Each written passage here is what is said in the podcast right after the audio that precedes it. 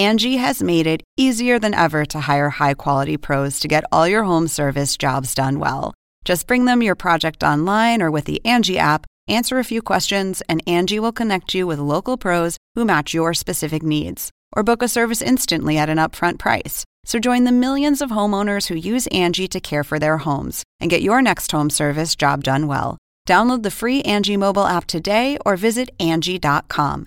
That's A N G I.com.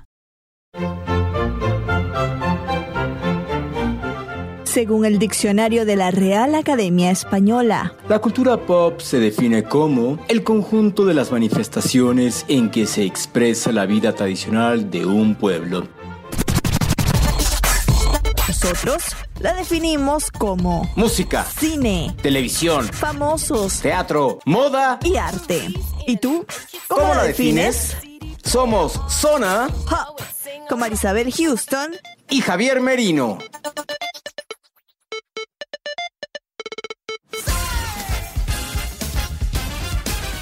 ese grito característico, sea que usted siga a Luis Miguel o que apenas lo está conociendo a través de esta serie de Netflix, ya todo el mundo lo conoce. Yo soy Marisabel Houston desde Atlanta y me pueden encontrar en mis redes sociales. En Twitter es arroba HoustonCNN y en Instagram arroba Marisabel Houston. En Clubhouse estoy como arroba Marisabel y este podcast lo encuentran como Zona Pop CNN en Twitter, Facebook y en Instagram y bajo ese mismo nombre en todas las plataformas donde usted escuche podcast. Javier, ¿cómo estás? Tanto tiempo sin verte.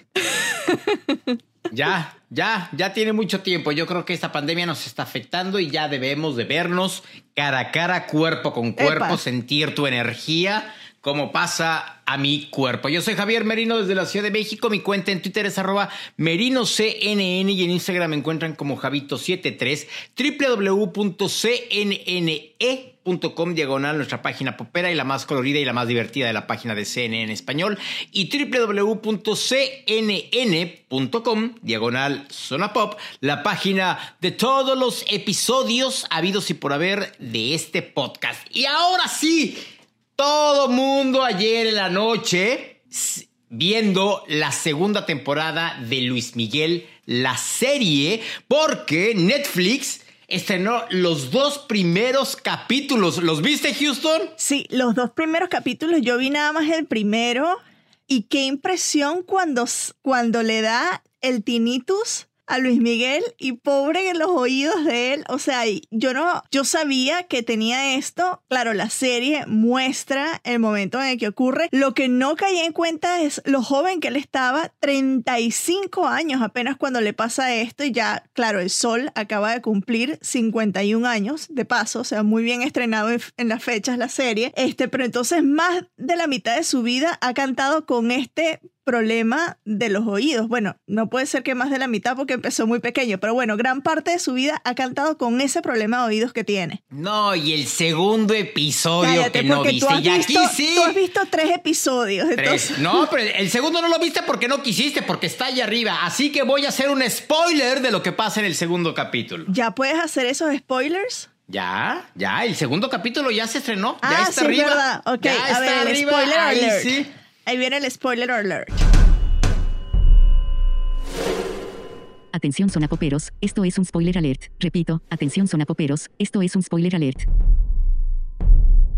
Vas a berrear con el final del segundo episodio. Ah, bueno, pero sí que me lo habías dicho, ¿no? ¿Por qué voy a llorar? Michelle, la hija de Luis Miguel, lo abraza y él la abraza. Y todo mundo berrearon Ah. a más no poder. Y en el segundo capítulo salen dos personajes que cuando los ves te botas de la risa, pero te das cuenta de la importancia que tuvo este personaje. Cristian Castro en la serie no se llama Cristian Castro, se llama Cris Valdés. Valdés porque es el hijo de Loco Valdés. Entonces pusieron ahí Cris Valdés. Pero qué tan fuerte le pegó a Luis Miguel que Cristian Castro en ese momento saltara la fama le empezó a pegar y a mover. Y el otro personaje, Marisabel, tú no vas a tener ni la más remota idea de quién es, pero es la chica Love Banana que hace referencia a Patty a Patti Manterola, quien estuvo en Garibaldi y que Ah, cantaba la canción de I Love Banana, mexicana, like it, banana, hot, hot, banana, y que ahí ella queda como mala, porque ella es quien le pone una hasta aquí de que escoge entre tu hija o yo. Así, así, porque resulta ser que eh, Garibaldi está invitado a ir a Villa del Mar y en una noche de pasión y locura que tienen Luis Miguel y Patty, eh, no dicen su nombre, sino dicen la chica Love Banana, pero todo el mundo Claro, sabemos que es cultura pop Manterola. mexicana es. Exacto. O sea, lo van a entender perfectamente. Y ella y Michelle, que fíjate, ella sí prestó su nombre para que pudieran decir Michelle en la serie y hacer referencia a su hija, cosa que ni Chris Valdés, ni la chica Love Banana, ni incluso la mamá de Michelle no se llama Stephanie en la serie, se llama Sophie, Sofía, Mm, no me acuerdo, pero es algo así por el estilo. Y entonces la chica Love Banana le dice, vámonos a Viña del Mar. Y en ese momento, Luis Miguel no estaba haciendo nada porque se venía recuperando de lo que le pasó en el oído. Entonces dice, bueno, sí, está bien, me voy. Pero era el cumpleaños de Michelle, de la hija. Y entonces no va al cumpleaños por irse a Viña del Mar. Y entonces la culpa la tuvo la chica Love Banana. No. Sí, sí, no. Pero el final de ese episodio, de veras, yo berré. Yo berré, lloré a más no poder. Yo sé que hay bastantes embargos para la gente que no entienda de embargo. Es cuando te dan acceso a una información, pero no puedes dar detalles de lo que es, o sea, de lo que tiene eh, ese documento con respecto a la información que te están dando. Javier ya vio el episodio número 3. Sé que hay mucho embargo con respecto a ese episodio, pero si lo pudieses resumir en una palabra para la gente que nos escucha, ¿cuál sería, Javier? ¿Una palabra o una emoción? Bueno, te estoy haciendo la pregunta que siempre le haces a los artistas. La neta no sé, la neta no sé por qué. Yo aquí sí tengo que confesar algo. Yo no vi la serie de Luis Miguel, la primera temporada, cuando se estrenó y que iban capítulo cada domingo. Dije, no, yo me espero hasta que termine. Igual ¿no? que yo. Yo la Pero vi todo ahora- seguido. Híjole, pero ahora que me eché ya los tres primeros capítulos, ya quiero que sea el cuarto domingo para ver lo que pasa en el cuarto episodio.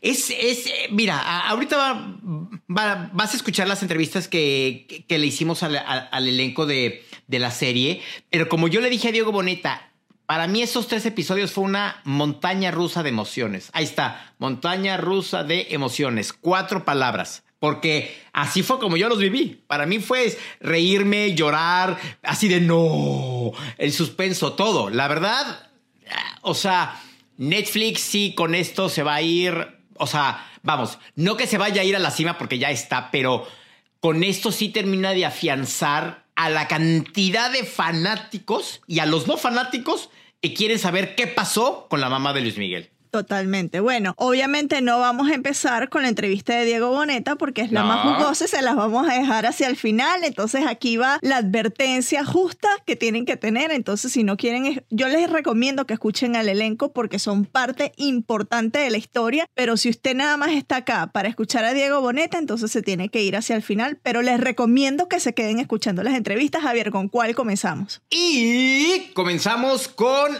la actriz Macarena Achaga, quien da vida nada más y nada menos que a Michelle, así literal, Michelle Salas. Y con Fernando Guayar, quien da vida a Mauricio Ambrosi, quien es el tour manager de, de Luis Miguel. Eh, escuchemos esta entrevista, la primera, y vamos a ir calentando motores y emoción y emoción. Les digo, chicas, ustedes reconocerán a este español porque muchas de nosotros, de nosotras lo vimos en la serie Velvet Colección de allá de España y muchas quedaron enamoradas con él. Entonces vengan a enamorarse acá en Luis Miguel, la serie. Macarena, Fernando, antes que nada, gracias por estar en Zona Pop de CNN en español. Sin duda la serie más esperada desde hace dos años, porque nos quedamos con la duda y la incertidumbre de qué es lo que iba a pasar. Y ahora ustedes regresan a meternos más dudas y más incertidumbre. Macarena, tu papel es sin duda de los más esperados porque habla de la hija de Luis Miguel, Michelle, y tú das vida a Michelle. ¿Cómo fue tu preparación para este personaje? Javier, hola. Muchas gracias por tenernos. La verdad es que estamos súper emocionados. Eh, es cierto que Michelle es uno de los personajes, yo creo que más polémicos de esta temporada. Eh, así que, pues, digo, de entrada, con muchísima responsabilidad, así me tomé este, este personaje y esta creación. Hubo muchos momentos, em, yo creo que claves durante la grabación de, de este personaje. Em, siento que pasó algo que a mí me gusta mucho contarles, que apenas lo estoy empezando a hacer, que es que obviamente esto es la interpretación de los hechos de la vida de Luis Miguel y, siendo uno de estos personajes que está tan cerca de su vida, me interesaba contar la profundidad de, este personaje que para mí es así, tiene mil facetas y mil colores. Entonces, durante los, los capítulos que vienen van a poder ustedes ver, eh, ojalá, un personaje que tiene mm, muchos eh, sentimientos, muchas emociones, que tiene muchos momentos, que está descubriendo a su papá, que también siento que como eh, me interesaba contar una relación que es eh, global, que es la de padre e hija, y algo más, que es que obviamente fui agarrando cositas de, Diego, cositas de Michelle, que sabía que estaban ahí afuera y están disponibles, este, y luego yo escribí como una especie de diario personal de Michelle, donde un poco relleno como los pedazos que ustedes por ahí no van a poder ver, pero que espero que, que los sientan de alguna manera. Y tengo que decirte, con el segundo capítulo lloré y berré como si fuera telenovela de los años 80. Fernando, Mauricio se vuelve el cómplice y a la vez el protector y amigo de Luis Miguel. ¿Qué tanto hay de ti, de Fernando, en el cómplice, en el amigo y el protector? Uf. Eh, no sé si estaría bien que respondiera yo a esa pregunta, pero creo que me atrevería a decir que, que entiendo, entiendo la amistad de la misma manera de la que la entiende Mauricio. Eh, creo que además pues es, muy bonito interpretar a un personaje que creo que fue esencial para que Luis Miguel estuviera de alguna manera encaminado o tomara una serie de decisiones correctas, ya no solo en cuanto a lo profesional, porque trabajamos juntos, sino también en lo personal. Eh, creo que empatiza y, se apiada un poco Mauricio de Miki y está siempre ahí como para, para echarle una mano y para ayudarle a relativizarlo un poquito todo. ¿Qué tanto, Macarena, viste y te clavaste y te sumergiste en la primera temporada para aprender más de Luis Miguel, para aplicarlo a esta segunda? Mira, creo que para los dos era una parte esencial eh, ver la primera temporada. Eh, justo lo hablábamos con Fer, que de alguna forma u otra, por ahí no estábamos tan envueltos en, una, en la parte tradicional de la historia que seguramente mucha gente conocía por distintos motivos. Y siento que eso fue un plus porque me permitió de alguna forma elegir qué contenido iba a tener Michelle, iba a consumir Michelle para poder crear este personaje. Y por otro lado, em, tomar muchas cosas que encontré en Luis Miguel la primera temporada, que eran de Diego, que obviamente está inspirado en Luis Miguel este, real, pero, pero no deja de ser la interpretación de Diego, y agarrar de ese personaje como cosas para que Michelle también las pudiera tener. Así que la verdad que la primera temporada fue una gran ayuda para construir por lo menos a Michelle. Eh, Fernando, vamos y venimos en el tiempo en esta temporada. ¿Qué tan difícil es hacer una serie en la que vas y vienes? Y si no pones atención, si no es por el maquillaje, la caracterización de Diego como Luis Miguel, no te das cuenta y te puedes perder. Sí, bueno, en mi caso tengo que decir que solo estoy en una línea temporal, en la de 2005, eh, pero claro, eh, a Diego se le transformaba a diario, ¿no? Y yo no conocía a Diego de antes, lo conocí en el proceso de casting y recuerdo sobre todo llegar al principio, eh, cuando solo me lo encontraba prácticamente en, el trabajo, ¿no? Y, me impactaba muchísimo, porque no paraba de mirarle con los prostéticos, que además es es, un trabajo súper pesado en el que tienes que estar prácticamente tres horas al día para que te coloquen todo eso. De, un aplauso para el equipo de maquillaje y peluquería porque hicieron un trabajo estupendo. Pero yo me acuerdo que estábamos rodando y, yo me quedaba mirando un poco y decía, es que me impresiona muchísimo verte así. O sea, porque, porque realmente era como si no fuera Diego, ¿no? Y, entonces relacionarme con él también ayudaba a eso, ¿no? a luego crear esa, eh, eh, esos vínculos con, con, el personaje, ¿no? A dejar a Diego para traer a Vicky. Qué interesante que ella sí puede representar al 100% a la hija de, de, Luis Miguel, a Michelle Salas, y que prestó su nombre, ¿no? Exacto, que haya tenido la bendición de la hija en contar de cierta manera parte de la historia, porque no es lo mismo con muchos de los otros personajes que aparecen en la serie. Vamos con la segunda entrevista. Aquí conocemos ya a uno de los personajes, a César Bordón, quien es Hugo López en la serie y quien es el, representante de, Luis Miguel. Y conocemos a un personaje nuevo que hace su debut aquí. El, personaje, me refiero al personaje. Pablo Cruz Guerrero, alias Patricio Robles, quien ya se empieza a especular que eh, en la vida real es Mauricio Avaroa. ¿Quién es Mauricio Avaroa? Tú que cubres música, Marisabel, y que sabes todas las posiciones habidas y por haber en la industria musical. Bueno, es un ejecutivo eh, musical, obviamente, de allá de México, que poco a poco se hizo un espacio en la industria. Él llegó a ser productor ejecutivo de Luis Miguel, uno de los que eh, nos dio, pues, de esos sencillos icónicos de, de, los 90 y de los inicios de los 2000 de Luis Miguel. Y bueno, ya con ese nivel, ser el productor ejecutivo, se imaginarán todo lo que ha logrado. Y además es familia de Gabriela Baroa, que es el presidente de los Latin Grammys, eh, de la Academia Latina de la Grabación. Son hermanos, entonces por ahí ven el alcance de la familia Baroa, que es un nombre muy importante en la música, no solo en México, sino en Latinoamérica entera. Y también es hermano de Alejandro Baroa, que ya estuvo con nosotros en el especial de Armando Manzanero, y de otras dos hermanas, de Liliana, una que estuvo en el grupo Pandora, y de la otra hermana que no me acuerdo de su nombre, pero ella sí creo que, eh, ella no sé qué ha hecho en el mundo musical. Pero bueno, es familia musical al 100%. ¿Te parece que escuchemos la entrevista? Venga. César Pablo, antes que nada, gracias por estar en Zona Pop de CNN en español. La segunda temporada de la serie de las más esperadas que ha tenido Netflix en la historia. ¿Cómo se sienten de ser parte de esta ansia, esta necesidad que todos tenemos de ver Luis Miguel la segunda temporada? Javier, qué gusto estar ahí en Zona Pop y en CNN. Muchas gracias por tus palabras. ¿Cómo se puede estar? Con una alegría enorme, con una expectativa aún mayor, con deseos de que sea lo que superar lo que hicimos en la primera y con ganas de compartir con estos hermosos compañeros una nueva aventura que es toda la tirada de esta segunda temporada, ¿verdad? Pablo, tu personaje, Patricio, yo no sé si es bueno, es malo o cuáles sean realmente las intenciones que tenga.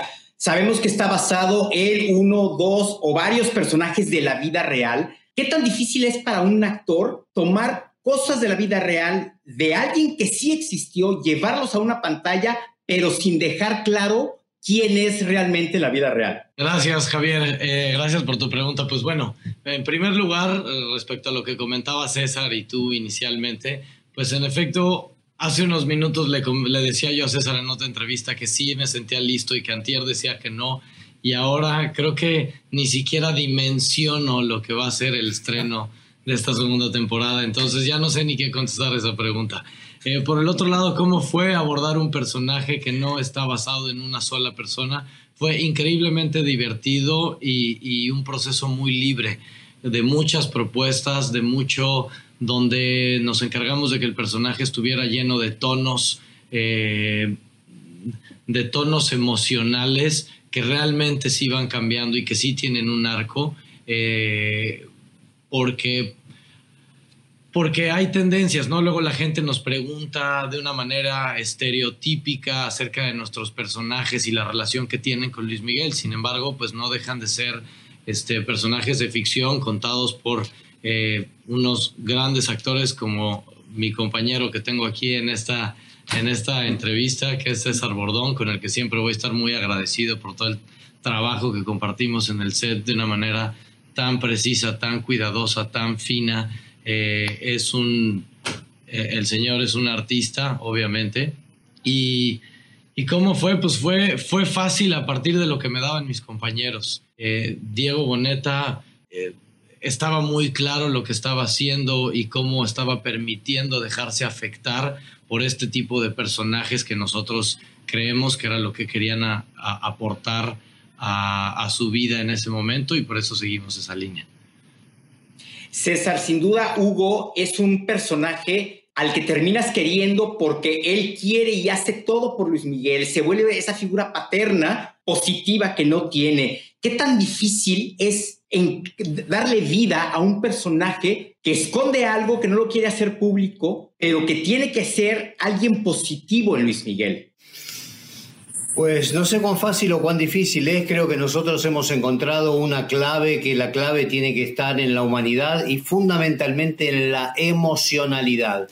Y creo yo que me he compenetrado tanto en la serie y en el rodaje de eso, además de, de, respetar, admirar y querer a Diego Boneta de la misma forma que lo hace Pablo, que es un artista de otra dimensión definitivamente, y con él hemos entrado en un tipo de intimidad, en un tipo de, de sensibilidad, que creo yo que si más o menos yo soy padre, pero al margen de serlo, si tengo, si tenemos esta relación, como tú bien, muy bien dices, de, paternal, eh, ese, tú lo ves a Luis Miguel y creo que también es parte de lo que el público ha descubierto. Tú lo ves ahí a, ese Luis Miguel que compone Diego Boneta y es ese niño perdido. Eh, carente de afecto, eh, necesitado de, una mano en el hombro, de un consejo sano, de una mirada a los ojos profunda, con sinceridad y demás. Y creo que fue en eso donde nos hemos centrado y que es lo que ha trascendido de alguna manera la pantalla, porque si se quiere, es de verdad y, me parece que es muy bonito haberlo atravesado. César Bordón, Pablo Cruz, les quiero agradecer a nombre de Zona Pop de Ser en Español esta entrevista y solo quiero cerrar diciéndoles que en estos tres primeros capítulos reí, lloré, sufrí, canté, pasé por una montaña rusa de emociones muy fuerte y creo que su objetivo como actores al interpretar a otros personajes se vio reflejado aquí. Muchísimas gracias por este tiempo. Así Qué bonito lo que te ha pasado, muchas gracias. No te digo lo que te va a pasar en los capítulos que aún no viste.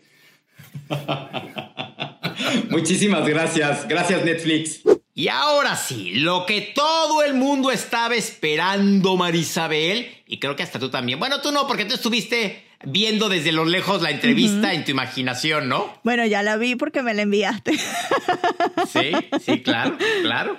Entonces, eh, además es que era la entrevista que sí o sí, porque había una pregunta que yo hice y que muchas mujeres escuchaba hoy en un en Clubhouse, en un programa que, que hacen allí que es La Marmota. Ellos decían, verdaderamente, o sea, uno o las chicas que estaban allí dijeron que veían la, eh, Luis Miguel la serie por Diego Boneta. Y además que tiene una interpretación espectacular de Luis Miguel en esta segunda temporada con sus prótesis y todo, que eso es una de las preguntas que le haces. Logró impresionar, ¿no? ¿Tú qué dices, Javier? ¿Sabes qué? Cuando ves la primera, este vaivén en el tiempo, en el primer capítulo, donde ves a un Luis Miguel más llenito, más, más, pues sí, más, más gordito, porque es la verdad, lo ves más llenito, a diferencia de cuando no lo ves tan gordito, sí es impresionante ver cómo Diego Boneta hace estas dos interpretaciones de un Luis Miguel más joven y de uno ya no tan joven, ¿no? Este, parece que escuchemos esta breve entrevista que tuvimos con Diego Boneta. Venga.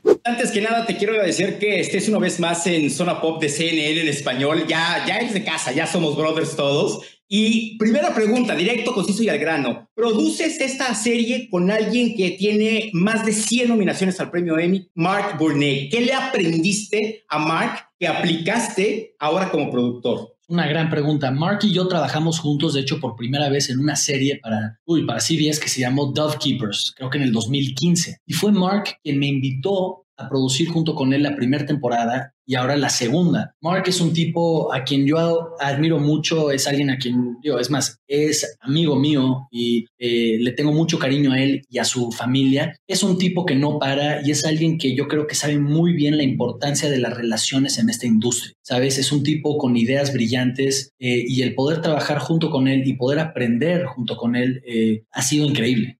Y hablando de esto, una vez que ya estás adentro como productor, eh, ¿qué es más fácil, actuar o producir? Uy, no, no, no manches. Es que lo difícil de este proyecto, Javier, es que en todos los ángulos, o sea, hay algo que tengo que hacer en absolutamente todos los ángulos, ¿sabes? Como cantante, como actor, como productor. Entonces sí es es nunca me he involucrado tanto en un proyecto, nunca he, nunca, nunca he trabajado en un proyecto tan demandante en ese sentido que requiera de mí en todas las capacidades que yo puedo dar, ¿sabes? Entonces, em, híjole, ya después de cuatro años y medio después de esto, siento que acabamos de, filmar El Señor de los Anillos. ha sido toda una saga me encanta porque es parte de un equipo, que no nada más soy yo, esto es un equipo que ha traído esta serie, el director, que es también productor, Beto, Krause, que es el escritor, el showrunner, Pablo Cruz, que ha, o sea, ha hecho esto posible, ¿no? Y es, y es un equipo que es un Dream Team. Por eso para mí era tan importante que fuera el mismo equipo de la primera temporada en la segunda, porque aprendimos mucho de la, de la primera temporada y en esta segunda temporada como que quisimos mejorar la fórmula que ya supimos que funcionó, ¿no? Entonces, eh, eh, esto ha sido una colaboración y un aprendizaje por serie.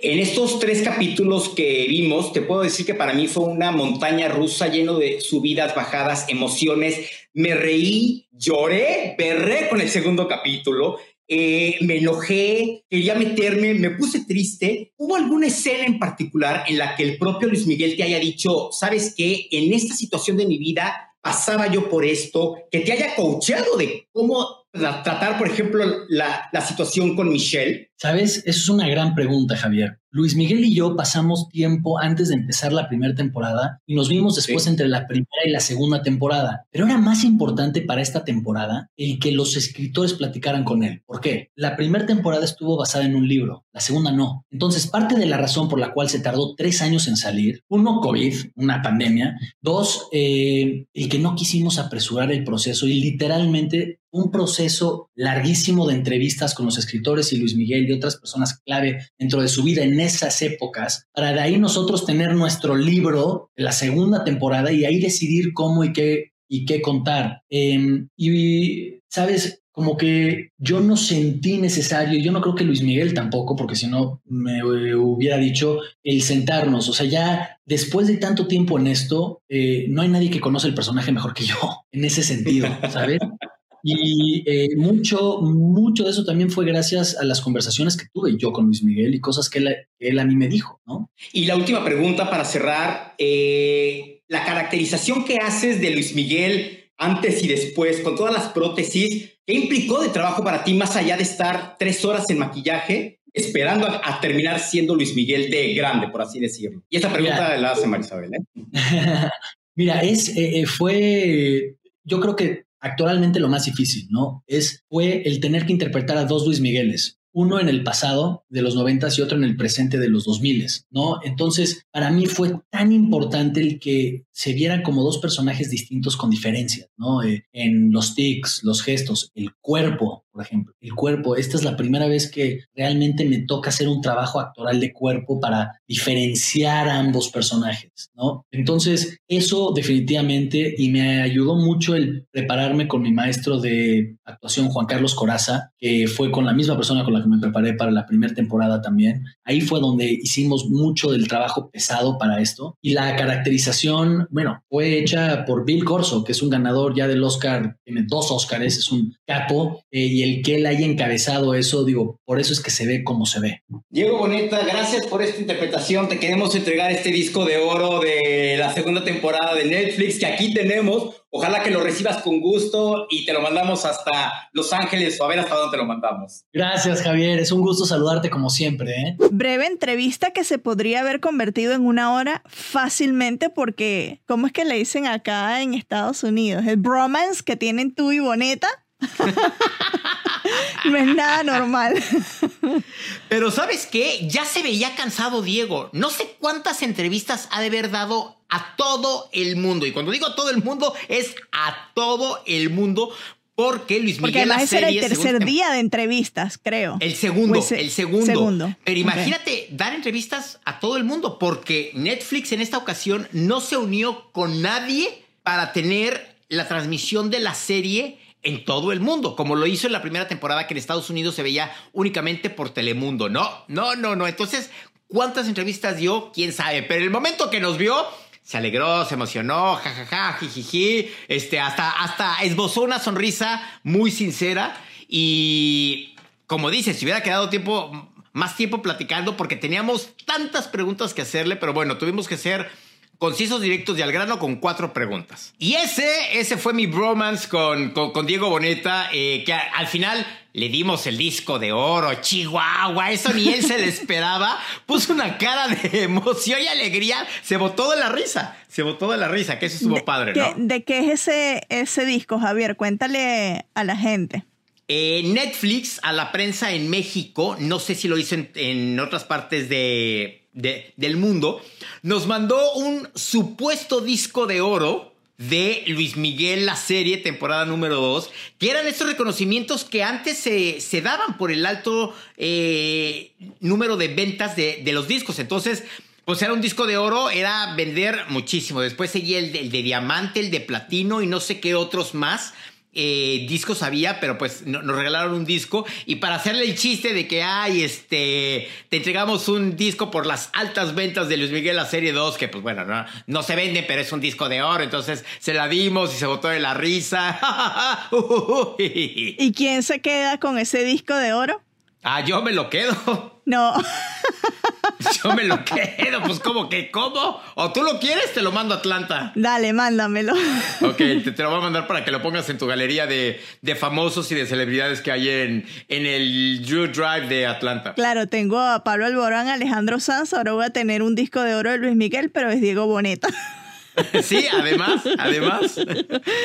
Bueno, excelente la serie. Imagino que ustedes se van a quedar pegados durante los domingos que restan de esta segunda temporada. Me encanta este formato de liberarlo así domingo a domingo porque, bueno, no solo vas a hacer tendencia mundial cada domingo con lo que se diga en la trama, sino que nos recuerda a nosotros de los que somos de los 90, cuando veíamos las novelas con nuestras mamás y nuestras abuelas que nos pegábamos en un día específico en la televisión a una hora específica para ver la serie. Muchísimas gracias al equipo de Netflix por de nuevo invitarnos a, un, a una serie de entrevistas con la prensa, con su elenco y obviamente Javier por llevarte ese camión tan espectacular a tu casa en México. Sí, métanse a mi cuenta de Instagram y vean lo que hizo Netflix con la prensa mexicana. Repito, no sé si lo hizo también en otras partes del mundo, pero llevaron un camión hasta mi casa con el estudio de grabación de Luis Miguel, con los discos y entre comillas de oro de Luis Miguel, pero es Diego Boneta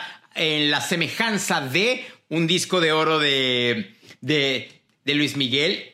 Muy bueno eso. Eh, eso que estuvo, la neta muy bueno. Ahora sí Netflix se llevó, o sea, un disco de oro por esta actividad, ¿eh? La neta sí. Bueno, yo soy Marisabel Houston, me encuentran en Twitter en arroba HoustonCNN y en Instagram arroba Marisabel Houston, el podcast como Zona Pop CNN en todas las redes sociales y las plataformas de streaming. Javier. Yo soy Javier Merino desde la Ciudad de México, mi cuenta en Twitter es arroba MerinoCNN y en Instagram me encuentran como Javito73 www.cnne.com